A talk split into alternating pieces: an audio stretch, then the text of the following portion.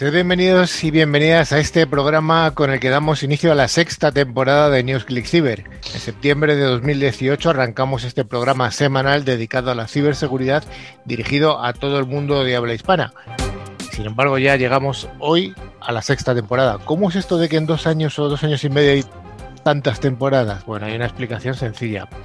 Una temporada la hacemos desde septiembre hasta diciembre, paramos, hacemos algunas pequeñas vacaciones y luego la temporada larga, que es la que arrancamos ahora, empieza desde enero y acaba a finales de julio. Por eso hay dos temporadas por cada año. Vamos, como cualquier serie de televisión. El equipo del programa está representado, tenemos representación de fabricantes, de integradores, de CISOs, del mundo universitario, es un amplio abanico de, de colaboradores y hoy está formado por, solo tenemos una chica hoy, pero vale por 10. Hola Rocío. Hola, ¿qué tal? Feliz año a todos y bueno, pues vamos a por esta nueva temporada. Tenemos también eh, la persona que está en un en una isla de buen clima. Sí, sí, Joan. Joan, ¿qué tal? Hola, ¿qué tal? ¿Cómo va? Pues aquí, eh, con el buen clima, bueno, no sé, porque está lloviendo un montón hoy. Pero aquí está nevando en Madrid, o sea que es peor. Te, te lo gano. Eso es verdad, eso es verdad, no te lo discuto. Tenemos también a don Daniel, que está aquí en Madrid, pero él tiene un clima tropical especial. Hombre, tanto nevar, tanto nevar, hay que buscarse algo un poco más caluroso, ¿no? Eh, y luego tenemos a dos invitados eh, en el día de hoy.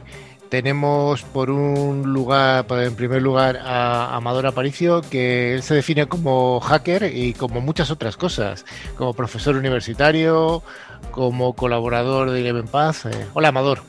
Hola, ¿qué tal? Buenas tardes y bueno, gracias por la invitación a vuestro programa. Feliz año para todos y bueno, has dicho una cosa que es como el anillo, ¿no? Del Señor de los Anillos que tiene, tiene mucha, mucha carga, que es que el término de hacker pues es una cosa que uno no se autodefine, sino que es una comunidad la que, la que te otorga esa etiqueta, si me lo, si me lo permites. Entonces, eh, con lo de, me quedo con lo de profesor universitario, docente e investigador. Bueno. Y luego finalmente tenemos a Lucas Rey, que es el Channel Manager para España. España y Portugal también, no solo España, Lucas. España y Portugal. España y Portugal del fabricante ForcePoint. Hola, Lucas. Hola, muchas gracias por, por invitarme y feliz año, feliz año a todos. Y finalmente se acaba de incorporar, no sé si tiene ya el audio habilitado, don Rafa Tortajada, que es la voz profunda de la radio. Rafa, ¿estás ahí? ¿Qué pasa, Carlos? ¿Qué tal? ¿Me oyes? Perfectamente alto y claro, que esa voz eh, que retumba en, todas las emisoras. Bueno, y finalmente estoy yo, Carlos Lillo, y vamos, os proponemos que, que permanezcáis con nosotros los siguientes cincuenta y tantos minutos y los siguientes 30 programas hasta finales de julio, ¿eh? que esto no acaba aquí. Si no queréis esperar hasta el próximo programa y queréis estar en contacto con todos nosotros a lo largo de la semana, os recordamos que tenemos nuestras redes sociales abiertas y nuestro buzón de email es info.clickciber.com, además de una web con interesantes contenidos, con nuestra revista que también hacemos, con los eh, informes que comentamos aquí, que se llama clickciber.com. También os recordamos que podéis acceder a todos los programas anteriores a través de nuestro podcast disponible en Spotify, iBooks, TuneIn o cualquier otra plataforma. Para ello solo tenéis que buscar la palabra clave ClickCiber. Bueno, Rafa, ¿y qué vamos a tener hoy en el primer programa de la sexta temporada de News ClickCiber? Eh, tenemos las noticias de ciberseguridad, un monográfico sobre eh, vulnerabilidades, el apasionante mundo de las vulnerabilidades, una ciberpíldora con Amador Aparicio que nos hablará de cómo publicar una nueva vulnerabilidad y nuestro invitado, eh, Lucas Rey, Channel Manager de ForcePoint. Pues vayamos en más dilación con ese primer bloque, el bloque de noticias de ciberseguridad.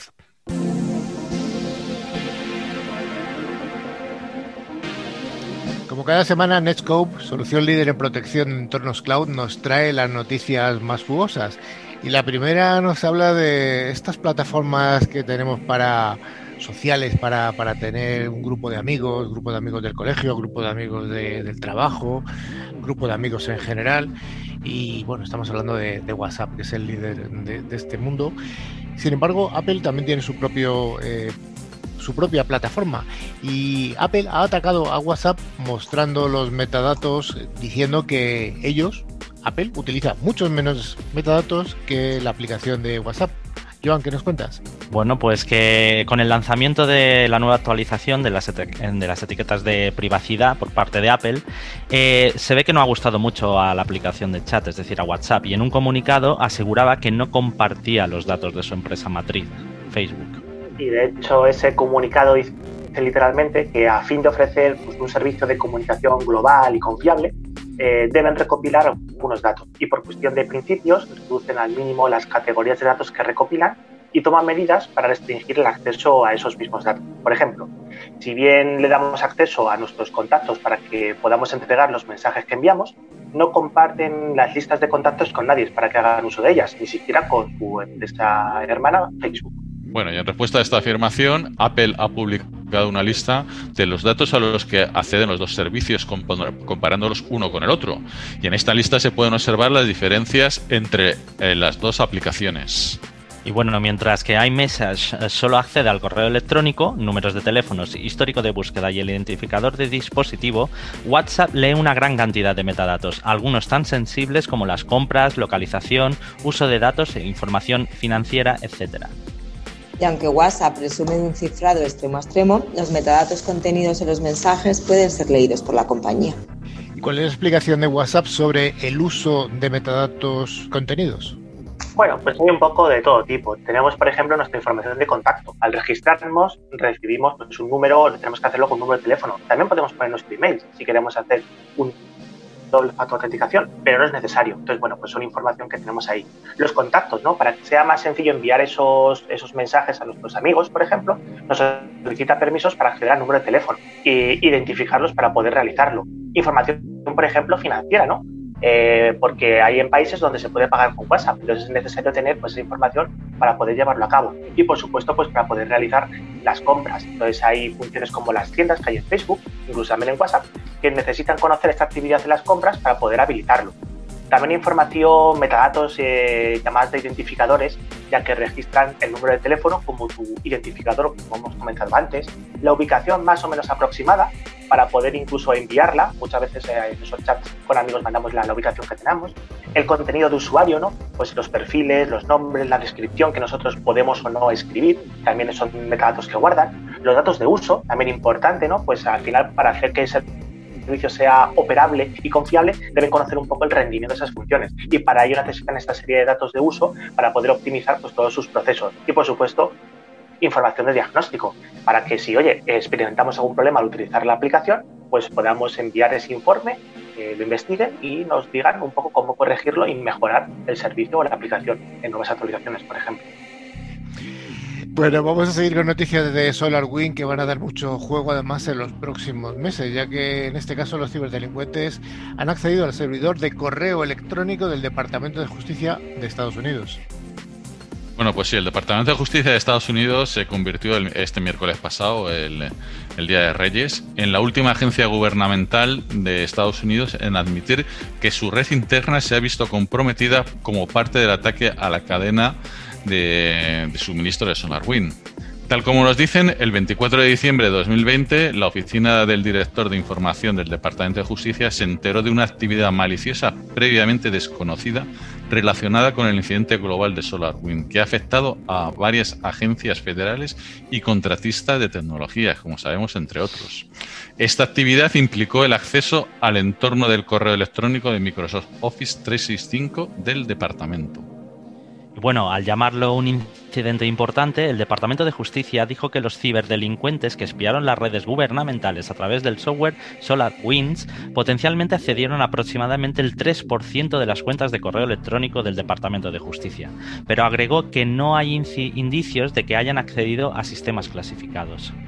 La divulgación se produce un día después de que el FBI, la Agencia de Seguridad de Infraestructura y Ciberseguridad, la Oficina del Director de Inteligencia Nacional y la Agencia de Seguridad Nacional, NSA, emitieran una declaración conjunta formalmente acusando a un adversario, probablemente de origen ruso, por organizar el ataque a SolarWinds. Las citadas agencias describieron toda la operación de SolarWinds como un esfuerzo de recopilación de inteligencia. Sí, desde luego aquí no se queda el asunto, porque hay investigaciones paralelas que han hecho The New York Times, Reuters o The Wall Street Journal, que bueno, han informado un poco a las oficinas de inteligencia de la posibilidad de la distribución del software TeamCity de JetBrains también haya sido comprometido de la misma manera que SolarWinds. Eh, es decir, utilizado pues, como una vía para que los ciberdelincuentes puedan agregar eh, puertas traseras en el software eh, que al final pues, pueden incurrir en pérdidas millonarias para las empresas de tecnología. Hay que recordar que TeamCity es un servidor de gestión de compilación e integración continua, ofrecido pues, por empresas de desarrollo de software, eh, JetBrains, que es de la República Checa. Eh, de hecho, cuenta como clientes con 79 de las 100 empresas más grandes de, la, del listado de Fortune, incluso pues, con SolarWinds, claro. Y bueno, y por otra parte, JetBrains, a través de su director ejecutivo Machin Sharirov, Shafirov, perdón, negó estar involucrados en el ataque de alguna manera, o que fue contactados por algún gobierno o agencia de seguridad con respecto a su papel en el incidente de seguridad. Según Shari, Shafirov, perdona, pero los nombres rusos no se me dan nada bien, SolarWinds es uno de nuestros clientes y utiliza TeamCity, que es un sistema de implementación e integración continua, que se utiliza como parte del software de construcción. SolarWinds no se ha puesto en contacto con nosotros con ningún detalle sobre la violación y la única información que tenemos es la que se ha puesto a disposición del público. Safirov también enfatizó en que el caso de que TeamCity se hubiera utilizado para comprometer SolarWinds podría deberse a una mala configuración y no a una vulnerabilidad específica. Ahí la palabra vulnerabilidad del juego que nos va a dar hoy. La siguiente noticia tiene que ver con indirectamente con este presidente americano que esperemos que pronto deje de serlo con Donald Trump. Los piratas informáticos utilizan el vídeo del escándalo falso de Trump para difundir el malware de Qnode. Sí, los investigadores de ciberseguridad revelaron ayer también, eh, el Día de Reyes, una nueva campaña de spam que distribuye un troyano de acceso remoto, un RAT, en el, eh, con el pretexto de contener un vídeo del escándalo sexual del presidente de Estados Unidos, Donald Trump. ¿Cuál, de ellos? ¿Cuál de ellos? Bueno, aquí es supuestamente. Entonces tú lo abres y viene la sorpresita, el regalo. Bueno, vaya, Los correos electrónicos. No quiero verlo. Llevan eh, un asunto como buena, buena oferta de préstamo. Vienen adjuntos eh, con un archivo eh, Java, un JAR, llamado Tramsex Scandal Video. que cuando se descarga instala eh, Quanode, Quaverserat y que es el currat en el sistema. Según ha comentado la investigadora principal de Trustwave, Diana Lopera, sospechamos que los ciberdelincuentes están intentando aprovechar el frenesí provocado por las elecciones presidenciales recientemente concluidas, ya que el nombre del archivo que usaron en el archivo adjunto no tiene ninguna relación con el tema del correo anterior. La última campaña es una variante del, descargador Currat basado en Windows, que los investigadores de Trustwave descubrieron en agosto. Y bueno, en la cadena de infección comienza con un mensaje de spam que contiene un archivo adjunto incrustado o un enlace que apunta a un archivo zip malicioso, cualquiera de los cuales recupera un archivo jar spec0034.jar que está codificado junto al ofuscador Java de Alatori. Este descargador de la primera etapa configura la plataforma Node.js en el sistema y luego descarga y ejecuta un descargador de segunda etapa llamado WizardJS que es responsable de lograr, de, lograr, la persistencia y obtener y ejecutar el cuno de RAT, cuno de WinWin uh, IA32.js, desde un servidor controlado por un atacante. Dani, muchas palabras. Oye, ¿qué es QRAT? Oh my god. Oh pues muy sencillo. QRAT, la, la, Q viene de Caralas y RAT es el Remote Access Trojan, es decir, un troyano de acceso remoto. Al final es un, tipo, de software que lo que va a hacer es, una vez instalado, permitir el acceso desde el exterior a un ciberdelincuente. ¿Para qué? Pues, por ejemplo, adquirir las credenciales que tengamos en aplicaciones, como pueden ser nuestros navegadores, como puede ser nuestra herramienta de correo, etc. Aquí lo que ha cambiado un poco de comportamiento más habitual es que tiene una alerta emergente que te informa que, ese archivito que comentaba yo pues es malicioso. Y dice, oye, esto es un software de acceso remoto la posibilidad de que el usuario diga, sí, sí, pues ok, sé lo que estoy haciendo, quiero seguir adelante. Y ahí es cuando ya, pues además se descarga pues ese segundo instalable que comentaba Joan, eh, pues, dividiéndose con distintas técnicas de ofuscación para que los antivirus o sistemas de protección que tengamos no sean capaces de eliminarlo ni detectarlo. Bueno, visto el problema, Rafa, ¿qué podemos hacer para evitar este tipo de ataques? Bueno, pues una cosa que suele ser eh, bastante habitual en todos nuestros sistemas de defensa de correo, pues bloquear que, no se puedan descargar archivos .jar eh, en un correo.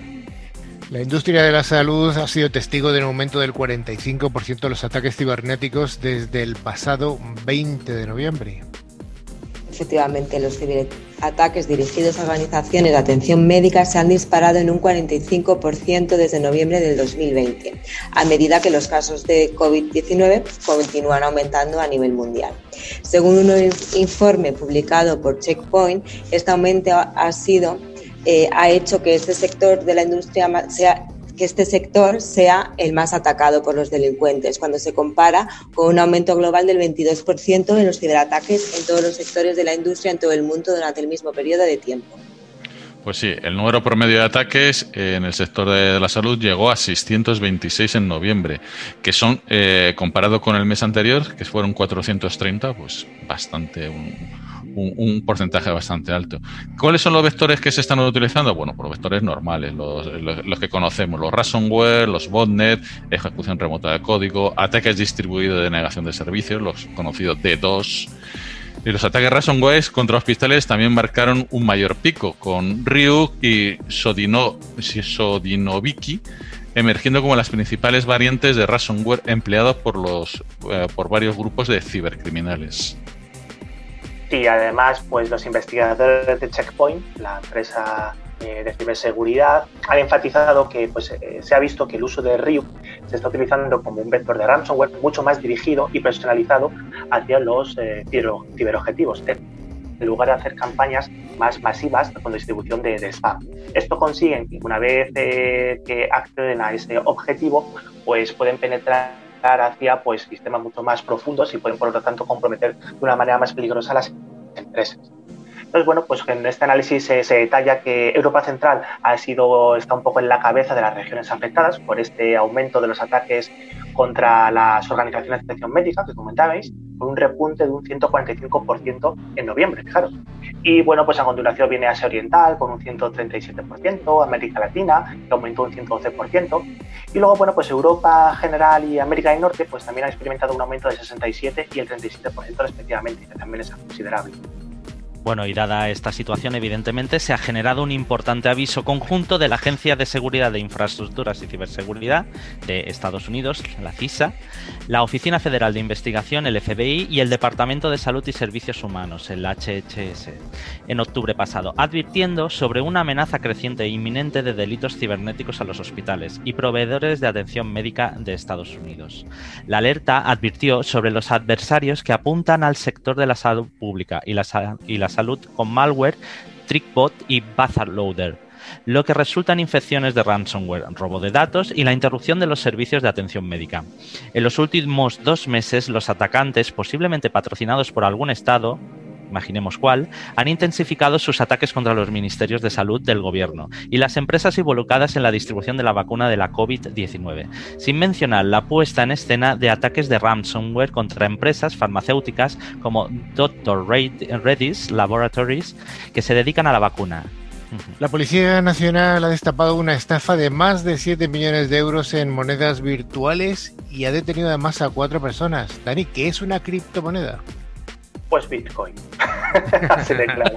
Probablemente, además, muchas habréis escuchado estas últimas semanas bastante noticias relacionadas porque está alcanzando un máximo bastante histórico en cuanto a su valor. Pero bueno, cuando hablamos de criptomonedas, eh, hay cientos de ellas. Esta es la más conocida, pero tenemos Ethereum, tenemos Dogecoin, en fin. Es una serie de, monedas virtuales que se utilizan para pagar a través de Internet. La principal característica que tienen es que son anónimas. Eh, por lo tanto, no se puede saber quién hace uso de ellas y las transacciones que, llevan, que, donde han sido utilizadas, están totalmente cifradas y además confirmadas. Al tratarse de una moneda intangible, pues también, claro, pues puede ser utilizada como medio de pago igual que el dinero físico, como medio de pago con tarjeta bancaria, con lo que queramos. Y bueno, pues lo que se utiliza es un cifrado digital en todas las operaciones que realiza a través de, bueno, al pagar con estas criptomonedas. Lo que, podemos, lo que puede llegar a convertirse en algo muy interesante porque esas transacciones son muy económicas. No hay necesidad de tener un, intermediario que haga pues eh, un poco el juego de malabares entre ambos dos extremos. Bueno, Rocío, ¿y qué ha ocurrido con esta estafa? Pues lo que ha ocurrido es que agentes de la Policía Nacional han detenido en Alicante y en Cuenca a cuatro personas de nacionalidad española, italiana y argentina, de entre 23 y 36 años de edad. Esas personas estaban acusadas de un presunto delito de estafa por su implicación en la negociación de una gran cantidad de criptomonedas que una vez invertidas no eran reembolsadas a sus legítimos titulares. Las propias víctimas denunciaron el fraude alegando que habían sido estafadas tras transferir criptomonedas a una empresa que ofertaba invertirlas y sacarles alta rentabilidad. Tras las, múltiples denuncias, eh, los agentes iniciaron una investigación con el fin de averiguar quién estaba detrás de estas estafas. ¿Y quién estaba? Pues una sociedad que claramente no existía. El, engaño consistía en que las víctimas traspasaban sus criptomonedas a, la supuesta sociedad para que la gestionase, llegando también a entregar dinero en efectivo para adquirir más monedas virtuales. Bueno, ¿y cómo lo, cómo lo hacían para captar a las víctimas? Pues evidentemente ofreciendo algo muy, muy jugoso, que es una alta rentabilidad. Bueno, y una vez que las monedas virtuales estaban en poder de los detenidos, las abonaban en los intereses generados con las aportaciones de los nuevos inversores, para así dar una apariencia de, de solvencia. Hasta que pasado un tiempo ya dejaban de abonar las ganancias y tampoco reintegraban lo invertido. Los investigadores pudieron determinar que la cantidad de criptomonedas estafadas ascendía a más de 380, por lo que la totalidad del dinero estafado rebasaba los 7 millones de euros, una cantidad bastante alta. Una vez realizadas todas las indagaciones, los agentes intervinientes coordinaron sus actuaciones para localizar y detener a los cuatro implicados, dos hombres y dos mujeres, por un presunto delito de estafa interviniendo en el operativo multitud de material informático como ordenadores, tablets y teléfonos. La investigación continúa abierta, ya que los investigadores tienen conocimiento de que existen más víctimas de esta estafa. Bueno, hay gente que intenta demonizar este tipo de, elementos de las criptodivisas, pero es como todo, al final es una herramienta tecnológica más, que es muy segura, muy confiable, muy novedosa y puntera que bueno, pues se puede dedicar también a acciones delictivas, como estamos viendo. No por ello significa que tengan que ser malas per por supuesto, al final es como todo, ¿no? Quien empuña el cuchillo lo puede dedicar a una cosa u a otra.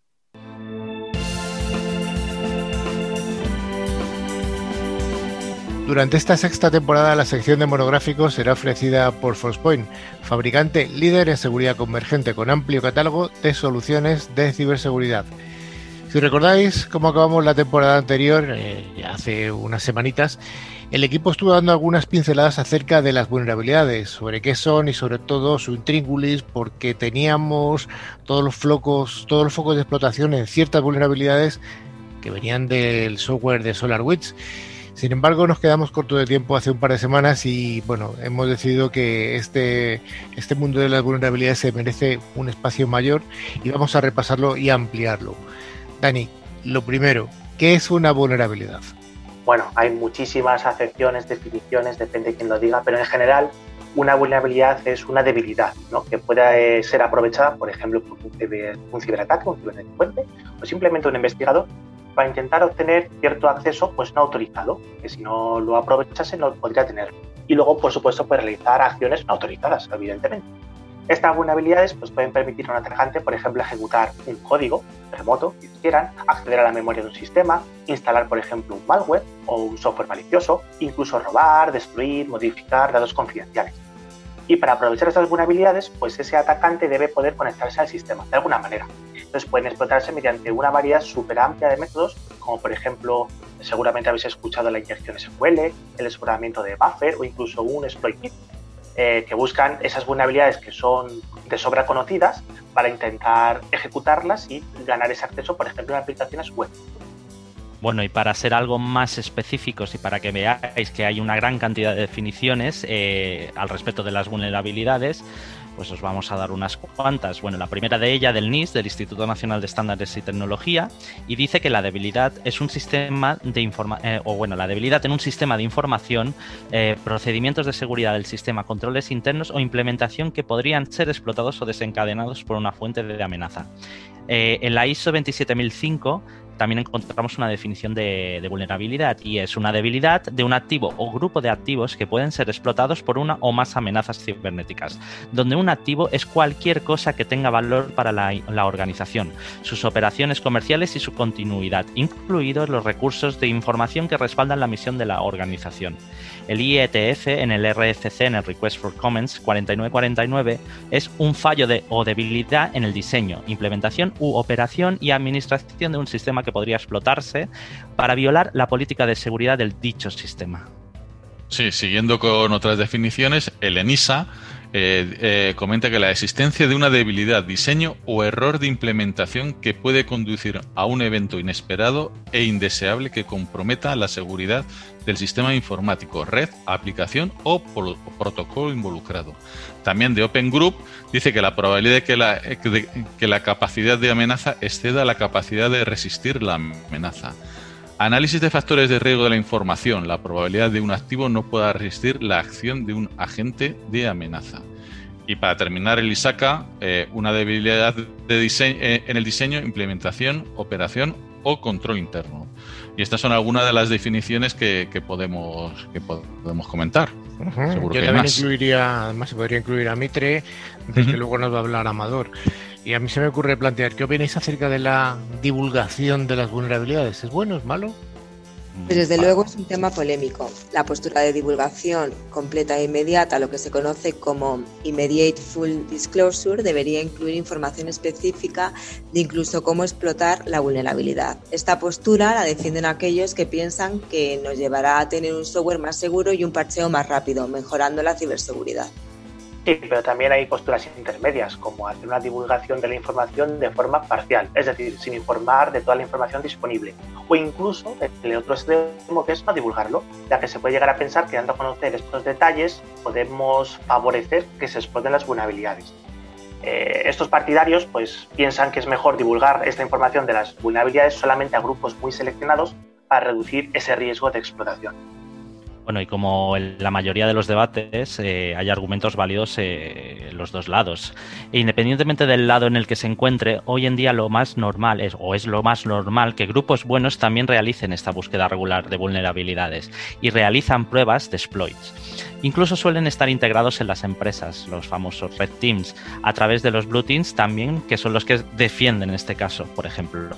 Podemos estar eh, o podemos destacar que se llegan a ofrecer recompensas por encontrarlas eh, y además algunas bastante altas, de cientos de miles de dólares, dadas por los propios fabricantes y que se hagan notificaciones y no su explotación.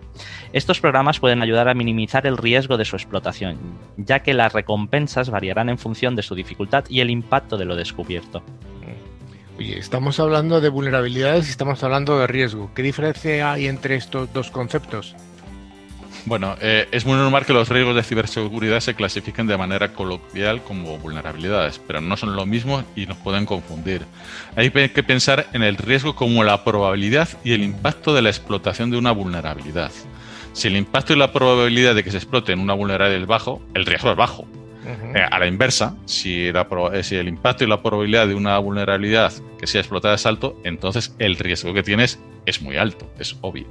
Por lo general, el impacto de un ciberataque puede estar vinculado a la triada de la CIA. La CIA no es la agencia estadounidense, sino a la confidencialidad, integridad o disponibilidad del recurso. Siguiendo este hilo de razonamiento, hay casos en los que las vulnerabilidades comunes no se ponen ningún riesgo. Por ejemplo, cuando el sistema de información con la vulnerabilidad no tiene valor para su organización. Pero tenemos en cuenta que si las vulnerabilidades se convierten en explotables, el riesgo es muchísimo mayor. Una vulnerabilidad con, eh, con al menos un vector de ataque conocido que funciona se clasifica como una vulnerabilidad explotable. La ventana de vulnerabilidad es el tiempo desde que se introduce la vulnerabilidad hasta que se corrige. Hay que pensar que muchas vulnerabilidades las has corregido, pero siguen estando ahí porque tú no las tienes implementadas en tu sistema. Entonces, tu riesgo cada vez es mayor. Por lo tanto, los riesgos serán muy altos para aquellas vulnerabilidades que llevan mucho tiempo en modo activo y no hemos hecho nada por solucionarlos. Hay que recordar los últimos ataques.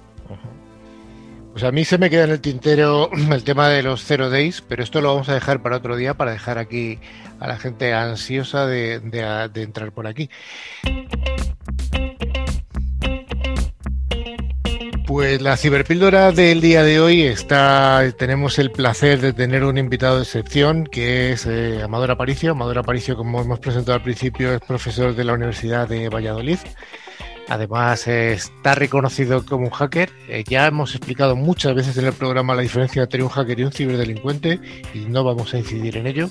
Un hacker en este caso tenemos la excepción de que es una persona, un experto en informático que es capaz de detectar esas vulnerabilidades. Amador, ¿qué prefieres? Ya, aunque ya has dicho antes que preferías ser eh, profesor universitario que, hacker. Pero bueno, en este, hoy estás en realidad aquí por haber descubierto una serie de vulnerabilidades. ¿Un hacker que descubre vulnerabilidades se, es algo vocacional? ¿Hay que estudiar? ¿Cómo funciona esto? Bueno, buenas tardes, lo primero y bueno, el camino no es sencillo, ¿no? Porque al final yo creo que tienes que saber, lo primero, cómo funcionan las cosas. Yo digo a los chavales que, pues, que tienes que saber cómo las máquinas, por ejemplo, se comunican entre sí. Y a partir de ahí, a mí una definición muy chula que me gusta decir, pues el término hacker, ¿no? Que es pensar cómo, cómo las cosas pueden funcionar de una manera diferente para las cuales fueron pensadas inicialmente, ¿no? Entonces, para eso pues hay que entender de tecnología, te tiene que gustar mucho la tecnología porque la gente se piensa que pues para poder ganarse la vida incluso ¿no? de, relacionado pues, con cosas de seguridad informática o con términos de ciberseguridad informática, pues escoger una herramienta, dar un botón gordo que ponga atacar y, la aplicación hace magia, ¿no? Entonces, bueno, pues es como ir al gimnasio, que tienes que, tienes que leer mucho, tienes que practicar mucho y tienes que ser constante todos los días, ¿no? Entonces, pues, pues es un trabajo que todos los días pues implica, pues implica tiempo, implica pasión y implica pues estudiar y probar muchas cosas, pero sobre, sobre todo, pues si te gusta, ¿no? Pues, pues la verdad es que es muy sencillo. Haciendo una de retrospectiva tuya de algunos hallazgos importantes, eh, bueno, es, fácil encontrarlo además, eh, os invito a vosotros a buscarlo, buscáis eh, Amador Aparicio gasolineras y vais a encontrar una serie de, de, encuentros ya en Google que os va a dar. Cuéntanos un poco de qué va esto. ¿Cuál? de las gasolineras? ¿entiendes? Sí.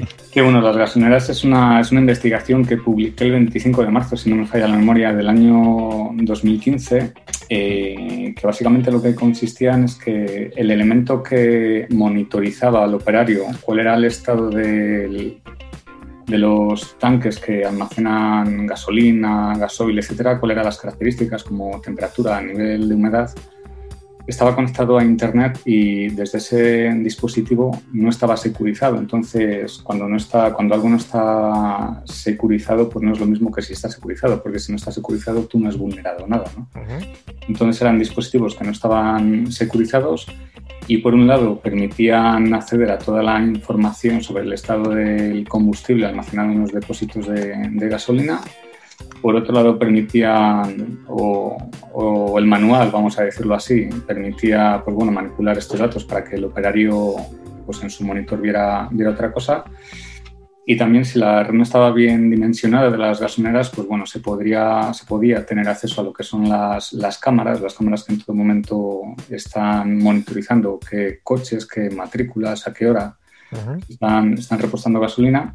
Y en algunos de los casos también se podía llegar hasta el TPV. El TPV es el sistema que se utiliza para hacer las pagas de manera electrónica. ¿A qué daba eso juego?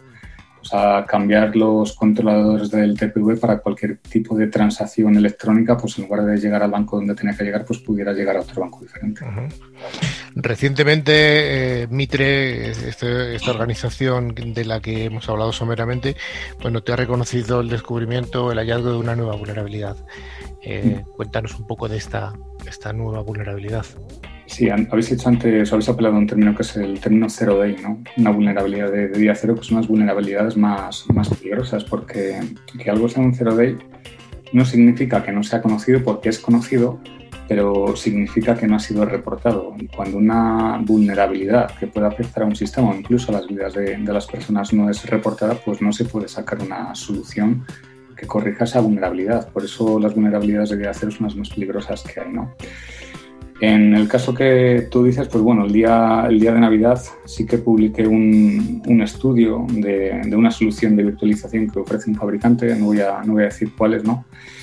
Y en el que se podía a través de Internet, con el formulario de acceso, sin proporcionar ningún tipo de, de dato de acceso, bueno, pues lo voy a hacer así de una manera muy sencilla, conocer cuál era el espacio de direccionamiento interno donde estaban los servidores que, proveían de las soluciones de virtualización.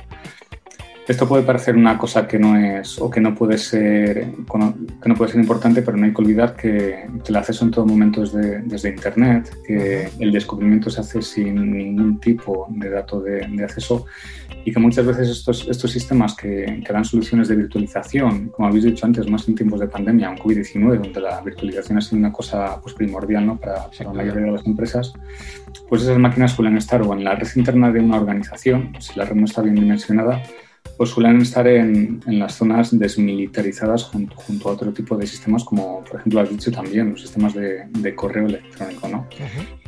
Entonces, por un lado, es muy fácil en, en la investigación que yo he planteado eh, obtener cuál es la dirección IP privada de esa máquina, de ese servidor que proporciona la solución desde Internet.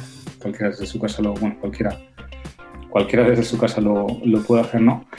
Pero también hay otra parte de la investigación que permite eh, hacer un escaneo o hacer un barrido para, aparte de ese servidor, de que, ver qué otros servidores existen y ver qué puertos tiene abierto cada uno de los servidores que están o en la zona desmilitarizada ¿no? o dentro de la, de la red interna de la organización.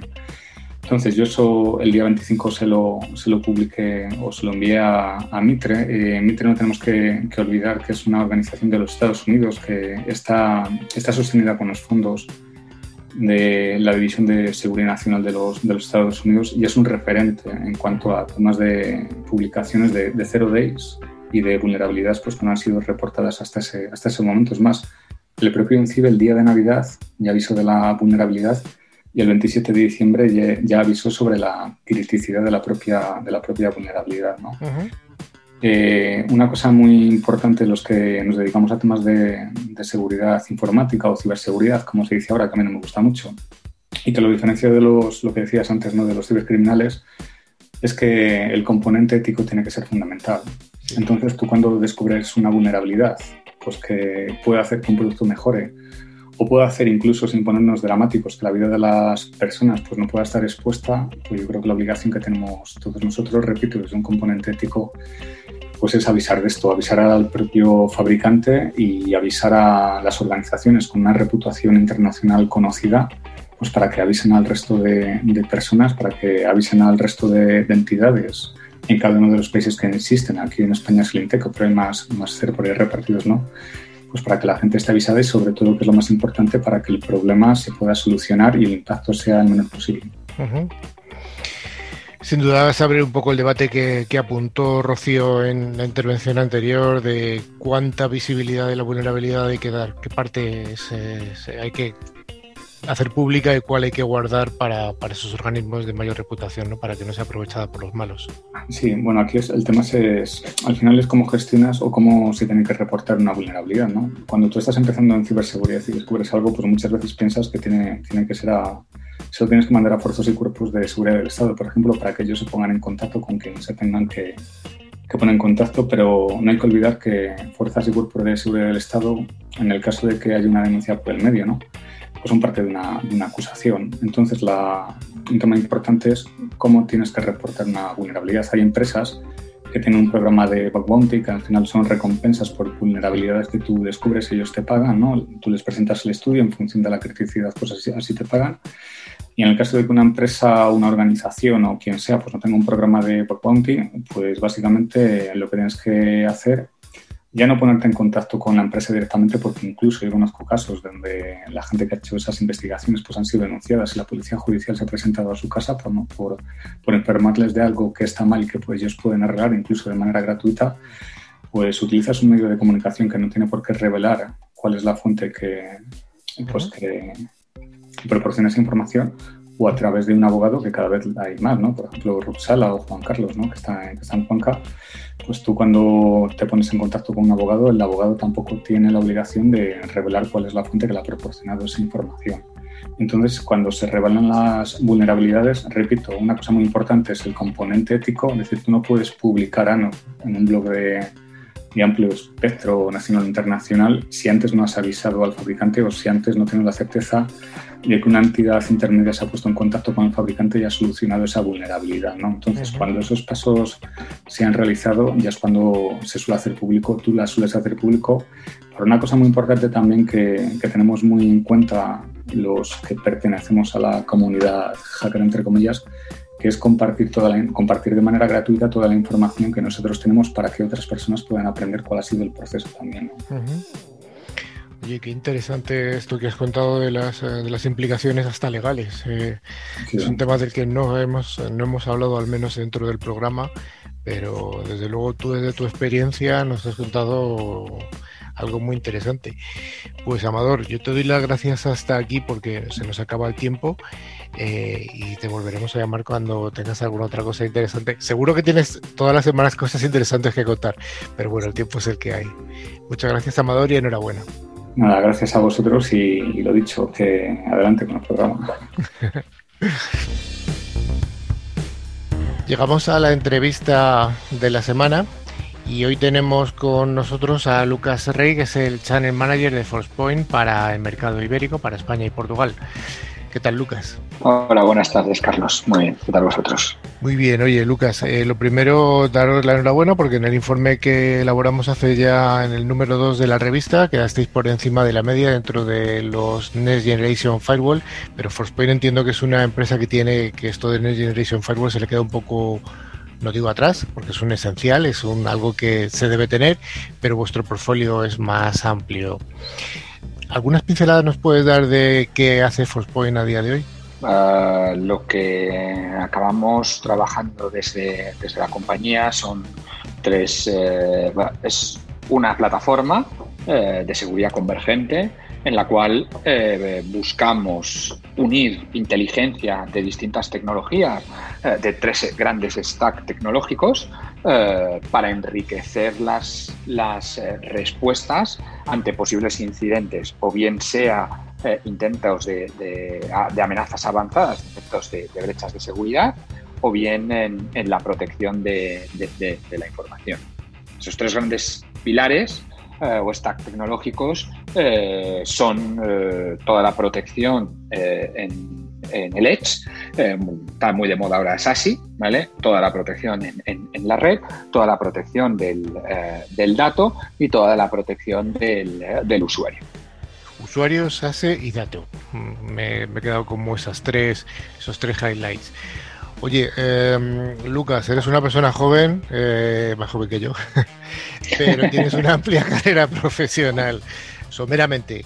Pues mi carrera profesional eh, la empecé con 20 años prácticamente en, en Symantec y ha sido eh, el único sitio hasta llegar a Postpoint que donde, donde, donde he trabajado, siempre he trabajado con, con temas relacionados con el canal, eh, bien eh, haciendo marketing, bien empecé lógicamente de, becario procesando pedidos, yo creo que era la tónica habitual. Ahora ese lujo se ha perdido porque se lo han llevado yo creo que todas las compañías a, Irlanda. Eh, y, ya no queda gente en España que, acabe procesando pedidos. Y de ahí, bueno, pues eh, el resto de años, prácticamente 12, pues, eh, trabajando con el canal. Es curioso lo que acabas de decir de Irlanda porque la gente que no está en el sector desconoce esto, pero la inmensa mayoría de los eh, multinacionales eh, norteamericanas, que son la gran mayoría de ellas, tienen su puesto europeo desde Irlanda. Es algo a destacar.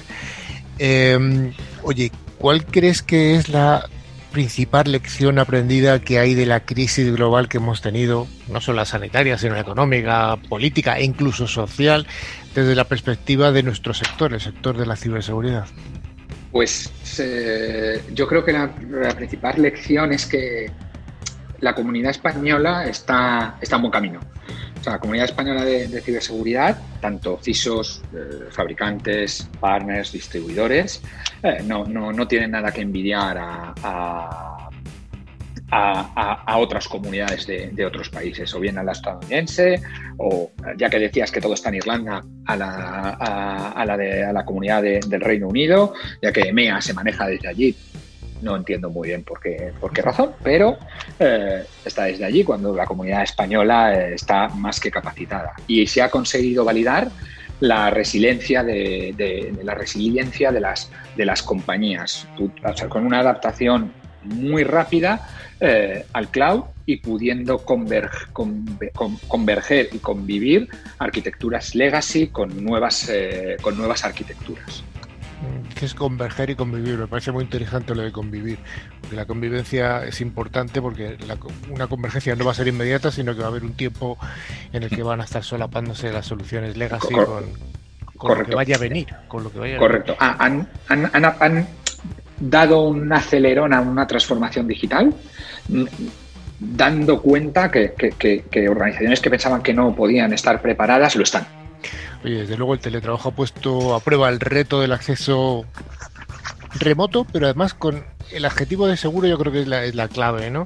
La protección de la navegación, las alternativas a las VPNs, eh, la confianza cero también. Pero, ¿cuál es vuestra propuesta, la propuesta de ForcePoint? ¿Dónde encaja aquí y qué marca la diferencia con otros, con otro tipo de competidores que tengáis? Vale, pues aquí nuestra propuesta es una propuesta eh, de protección eh, de la navegación y, acceso seguro eh, híbrida, en la cual, y enganchando un poco con la pregunta que, me has hecho anteriormente, ya que hablábamos de transformación digital, que hablábamos de convivencia y convergencia,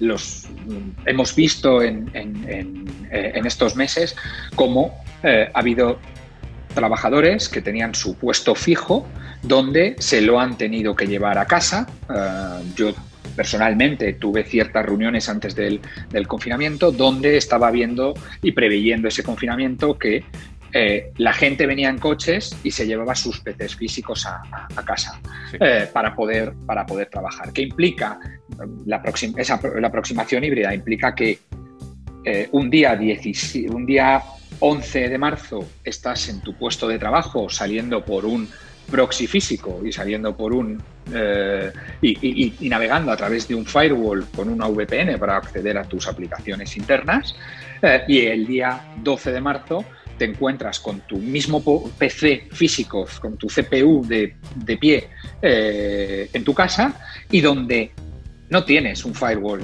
físico para poder acceder a las aplicaciones eh, de que están en tu oficina, no tienes una VPN para poder acceder a, esas aplicaciones eh, y no tienes la salida ah, directa desde tu casa a un, a, un proxy. Bueno, pues desde Forcepoint la propuesta que hacemos es, independientemente donde estés, podemos trabajar con un Zero Trust, un acceso seguro desde usuario roaming, porque esa persona se convierte en un usuario roaming independientemente que se lleve un, desktop y no un laptop, eh, o cuando vuelva y termine, pues termina ese confinamiento y se vuelve a la oficina con, ese, con ese PC, pueda acceder eh, a través de un firewall y una VPN. O bien navegar a Internet de una forma segura, bien desde estando en la oficina desde un proxy físico o bien yendo siendo usuario roaming o estando en, fuera del entorno empresarial, eh, poder navegar eh, eh, con, un tráfico proxificado, que quiere decir, pudiendo inspeccionar el tráfico que va cifrado para evitar, como, como hablaba antes Amador, pues ataques de zero days. que es donde va, va cifrado en el tráfico, en el tráfico HTTPS. Oye, ¿Por qué os consideráis habilitadores de alguna manera de, la protección del entorno empresarial en esta transformación digital? en este nuevo entorno en el que nos encontramos, por supuesto, con el COVID. Porque desde Forcepoint la oferta eh, de ciberseguridad es capaz de, cubrir todo un proceso de transformación digital. Engancho con la anterior y con, y con la previa. Eh, un eh, y como la, la, propia palabra lo dice, es un proceso, no es un hago un apagado, cambio todo y hago un encendido. La compañía no se puede permitir paradas, no puedes cambiar todo, eh, todo tu modelo productivo en, un, eh, en, unos días o en un mes y toca convivir eh, distintas arquitecturas eh, con distintas, eh, en distintos entornos, mientras se transforma de una arquitectura igual legacy a una arquitectura, a arquitectura cloud. ¿Por qué desde Forcepoint consideramos habilitadores de negocio? Porque cubrimos ambas dos. No tienes que hacer una parada, no tienes que tener a tus DevOps desarrollando en nube eh, para parar tu, tu, tu aplicación on-prem y hacer un switch, un, swap, un cambio de, un on-prem a un cloud en, horas. No, puedes hacer que el entorno, que ambos entornos convivan y que ambos entornos sean estables para cuando llegue un determinado momento, quito un legacy y, dejo un, y swapeo directamente con, contra un eh, contra un cloud. Oye, eh, ¿qué tipo de requisitos serían necesarios para, la, para adoptar un modelo híbrido SASI, que está todo el mundo hablando de SASI, pero bueno, en este modelo híbrido, y sí que me atrevería a preguntarte que por qué ForcePoint aquí. Pues no, no, hace mucho, ¿vale? Porque este, este tema, eh, o sea, el SASI, Security Access Service Edge, mm. es un concepto relativamente nuevo. todo el mundo habla de SASI. Todo el mundo habla de, de, SASI. Para, para ForcePoint, no, y ahora, ahora, explicaré, ahora explicaré por qué. Eh, bueno, pues, pues requisitos es, eh, primero te cuento los requisitos y luego te explico el por qué para, para ForcePoint no, no, es, no es un concepto nuevo.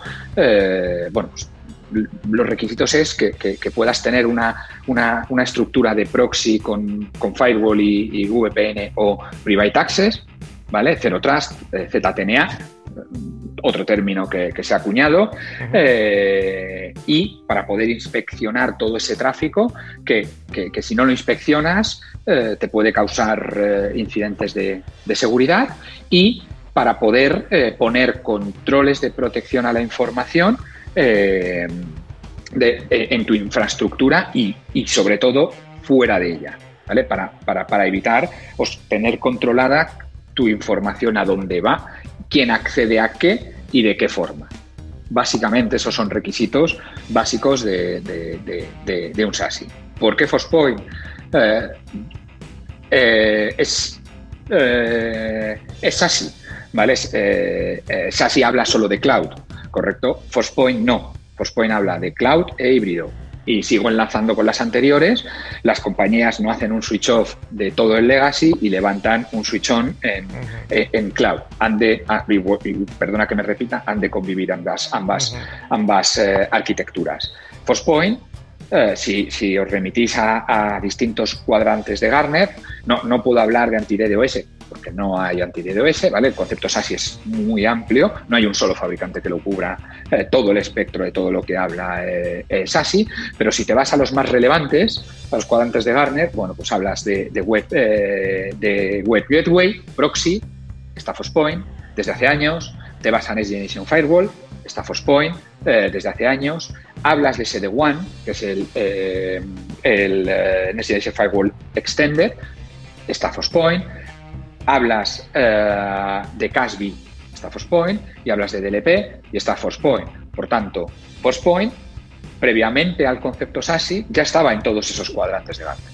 En algunos líderes, en otros no, pero con tecnologías de hace años robustas que permiten dar cobertura a la mayor parte del espectro de, Garner que lo denomina SASI. Don Lucas Rey, hasta aquí eh, tenemos el tiempo que tenemos. Ya sabes que el tiempo en la radio siempre es un tiempo muy limitado. Yo me quedo con la palabra clave de convivencia. Convivencia para convivir eh, entornos legacy con entornos que van a venir o que están viniendo o que han llegado ya. Muchas gracias, Lucas. Daros las gracias por este tiempo y, enhorabuena por, por, los, por las seis temporadas y el, y el programa en sí de hoy. Y las que nos toque llegar. Y las que nos toque, por supuesto. Como cada semana, Micro nos trae la sección última, una sección muy esperada por la audiencia, puesto que hacemos un concurso y damos en regalos. El valor de cada regalo son 50 euros y cada regalo consiste en una licencia válida para tres dispositivos de protección de antivirus profesional. Rocío, ¿tenemos ganadores de la semana anterior? De hace dos semanas, en realidad. Pues sí, tenemos a Julio Gómez de Badajoz y a Alejo Martín de Buenos Aires. Joan, ¿cuál es la pregunta de la próxima semana? Bueno, una pregunta fácil. Pues mira, podríamos decir, ¿qué es eh, Zero Trust Architecture? Para participar, eh, pues nos tenéis que enviar a un email a info.clickciber.com, indicando, por supuesto, nombre y localidad desde la que nos seguís.